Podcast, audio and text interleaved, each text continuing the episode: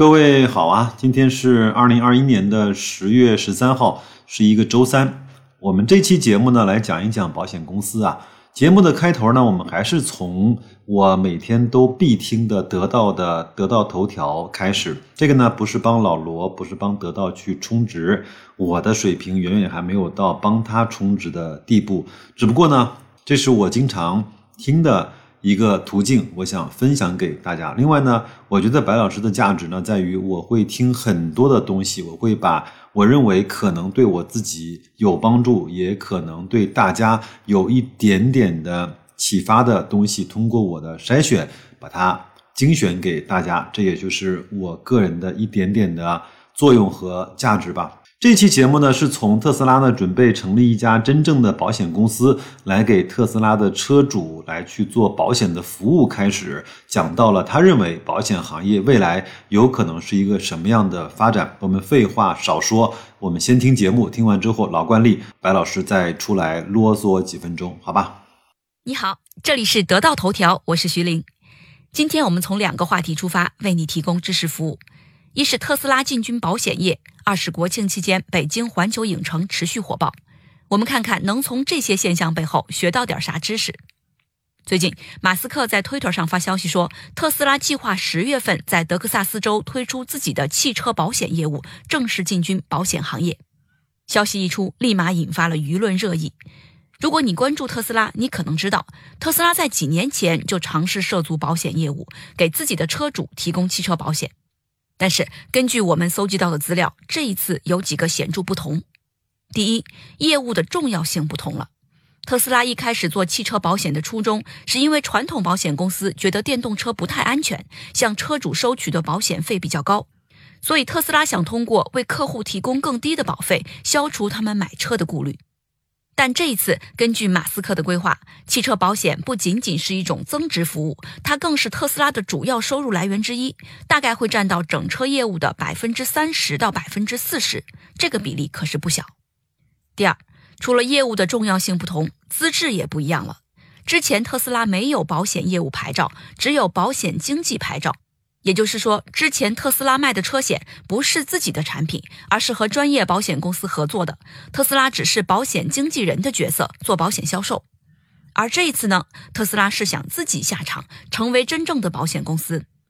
美国的保险牌照极难拿到，这次特斯拉之所以在德州率先突破，媒体猜测和去年特斯拉在德州建立了超级工厂有关。德州政府投桃报李，给予特斯拉政策支持。不过，马斯克还没有披露目前保险牌照到底拿到手没有。第三，除了业务重要性和资质不同，保费计算的方法也不同。之前特斯拉推出的车险和普通保险公司的车险差别不是很大，收取多少保费主要依据就是车主年龄、车型、里程数、违章驾驶记录等等。但这一次，马斯克称将推出真正的 UBI 车险，也就是基于用户实时驾驶行为的车险。比如，你驾驶时与前车的距离是多少？急转弯、急加速、急刹车的三级频率是多少？双手是否同时离开了方向盘？等等，这些数据都可以被特斯拉实时搜集，并对你驾车时的安全系数进行打分。得分高的车主就可以享受低保费，得分低的车主就得承受高保费。你发现没有？这种真正的 UBI 车险预示着保险行业的重大变革。借助传感器和大数据，就能够解决保险行业的一个大难题，也就是和客户之间的信息不对称。在一般的商业形态中，信息不对称通常是卖家比买家拥有更多的信息优势，因为卖家更清楚自己生产的商品质量好坏；而在保险业中，信息不对称是反过来的，也就是买家比卖家拥有更多的信息优势。比如车险。车主当然比保险公司更清楚自己的驾驶习惯，保险公司不可能搞清楚每个人的出险概率，所以只能定一个平均保费。在强制买车险的情况下，小心谨慎的司机就会比较吃亏，他们的出险概率低，但是不得不和那些不文明驾驶的人交一样的保费。可以说啊，这种让老实人吃亏的保费，实际上暗中鼓励了不文明驾驶行为。我们再进一步想想。假如不是强制买车险，而是自愿投保，会发生什么呢？小心翼翼的司机会觉得自己交的保费太高了，不划算，他们会退出保险。而剩下愿意交保险的，都是不那么守规矩的司机，因为他们知道自己的出险率比较高，投保划算。这样一来，保险公司整体的赔付率就会上升，于是不得不提高保费。而剩下的客户当中呢，开车相对谨慎的就会继续退出保险，只剩那些出险率最高的人愿意继续投保，这就让保险公司不得不进一步提高保费。你看，这就会造成保险费一路高涨，而很多人无法得到保障。这不是夸张啊，实际上美国自愿投保的健康保险市场就是这样，因为保费太高，身体好的人不愿意交保险，只有身体差的人才愿意交。这就造成出险率过高，于是进一步推高保费。而现在，借助传感器和大数据，保险公司和客户之间的信息不对称正在被抹平。比如，可以想象啊，未来借助智能手环等工具，我的心率、血压、睡眠情况、运动步数等数据都可以被保险公司掌握，从而精确评估我的健康状况，以此来确定我应该缴纳的寿险保费。一方面，这可以让我缴纳的保费能够更精准地覆盖我的实际风险；另一方面呢，也可以敦促我养成更好的生活习惯，早睡早起，每天一万步就能够降低保费。保险业内人士告诉我，未来的保险公司一定是大数据公司。你看看中国平安就知道了。据说平安已经偷偷成长为中国最大的科技公司之一，又是云计算，又是可穿戴技术等等。这些都是在为转型成大数据公司做准备。未来保险业的算法也不再是针对一群人出险概率的大数法则，而是基于每个人的个体特质计算出来的特定出险概率。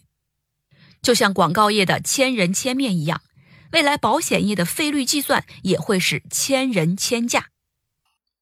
节目听完了，我相信各位也都听得非常的明白啊。那我呢是想借这个节目呢来说一下我对保险行业的看法。首先啊，我认为海量代理人的制度的保险公司是走不远的，因为从保险公司的底层逻辑来看呢，它是一个算法，而不是依靠人和人的关系，或者是推销，或者是去忽悠而产生的这样的一个行业。当然，在前面的这种人工的大数据啊、计算啊，包括这种。呃，对数据的抓取能力和分析能力还不够的时候，在前期啊非常粗暴的阶段，是用人和人的关系来去组成了保险行业现在来看到的基石的部分。我先说两个小案例啊，巴菲特在当年收购盖克保险的时候啊，就是看中了他切的非常准的细分行业。当时呢，他是为全美国的公务员做一系列的保险服务的专业的公司。我们都知道。公务员这个团体的特征呢，就是工作比较稳定，信誉呢比较良好，收入也很持续。那么他们在保费上就可以获得相对比较大的优惠，以及他们在出险的概率上也会比平均水平要低。我相信，如果在国内生活的各位朋友啊，在银行有朋友的话，你就会知道，他们会给公务员这个群体呢做贷款是非常非常优惠的。不需要抵押，只要你是公务员在岗正编，就可以获得利率非常非常低的贷款，可能能够在四左右吧。还有呢，在美国其实以前呢是有一个科技保险公司的，他们呢是专门呃做车险的。他们在每一个客户的车上呢装他们自己研发的传感器，来去收集驾驶员一系列的驾驶的动作，还有你用车的频率、你油门的大小、你油耗的高低、整个你啊碰撞的多少。就像节目里说的一样，你的驾驶习惯如果足够良好的话，出险的概率自然也就低。那么保险公司给你的费率也会非常的低。你的用车次数非常少，那当然你。上马路出现险情的概率和时间也会少，那么你要交的那个保费也会非常非常的少。在奖励良好的驾驶行为啊这件事情上做得越好，反倒啊保险公司的收益和效率会更高。至于说人们呢会不会因为降低保费而去向保险公司无偿的提供自己的数据，带不带手环，这个不知道啊。但是呢，在汽车上，随着智能化的到来，这一步白老师认为会非常快的就会实现。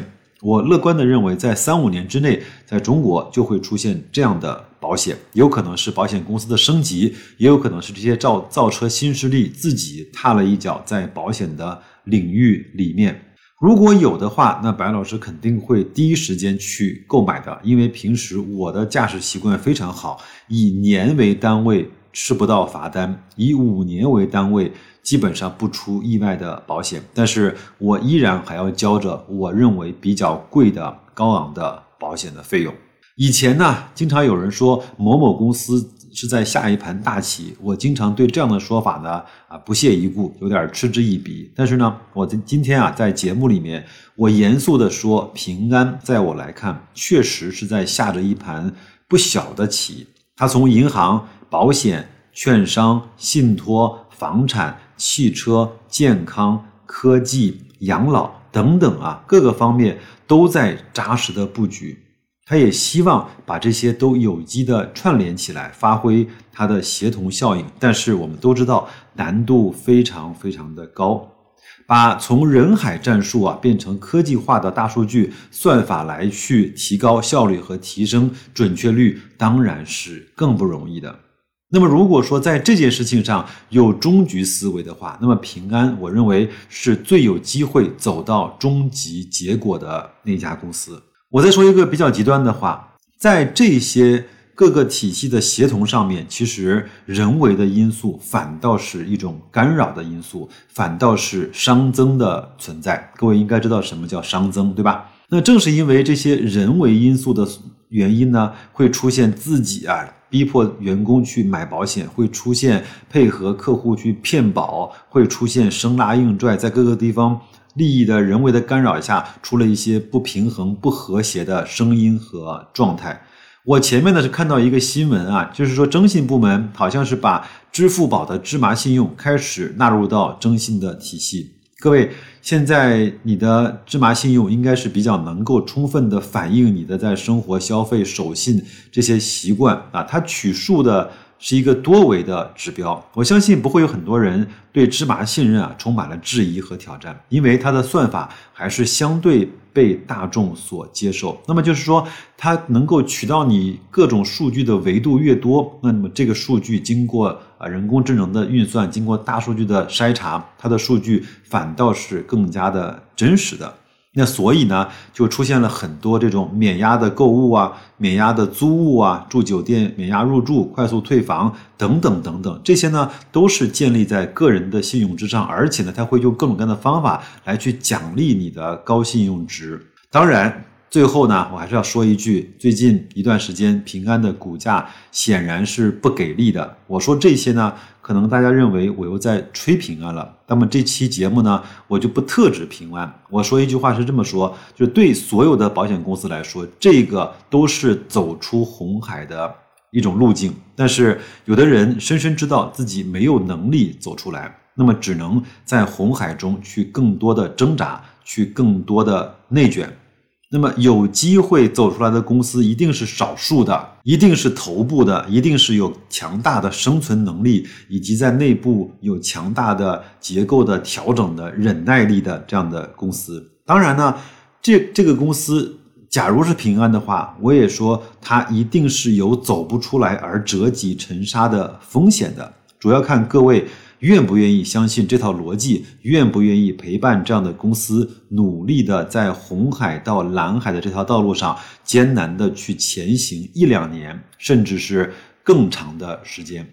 在白老师录制这期节目的时候呢，好像平安一到九月份的保费啊又出来了，同比二零年是有一定的下滑，但是比。八月份环比是有好转，那么比一九年下滑还是比较严重的。你说它到底是开始好了呢，还是持续的差呢？不知道。那至少从环比来看，它是有了从底部慢慢的往上爬的一个小小的迹象。另外，华夏幸福的债务的处理对平安来说也是一个相对比较好的新闻吧。我觉得。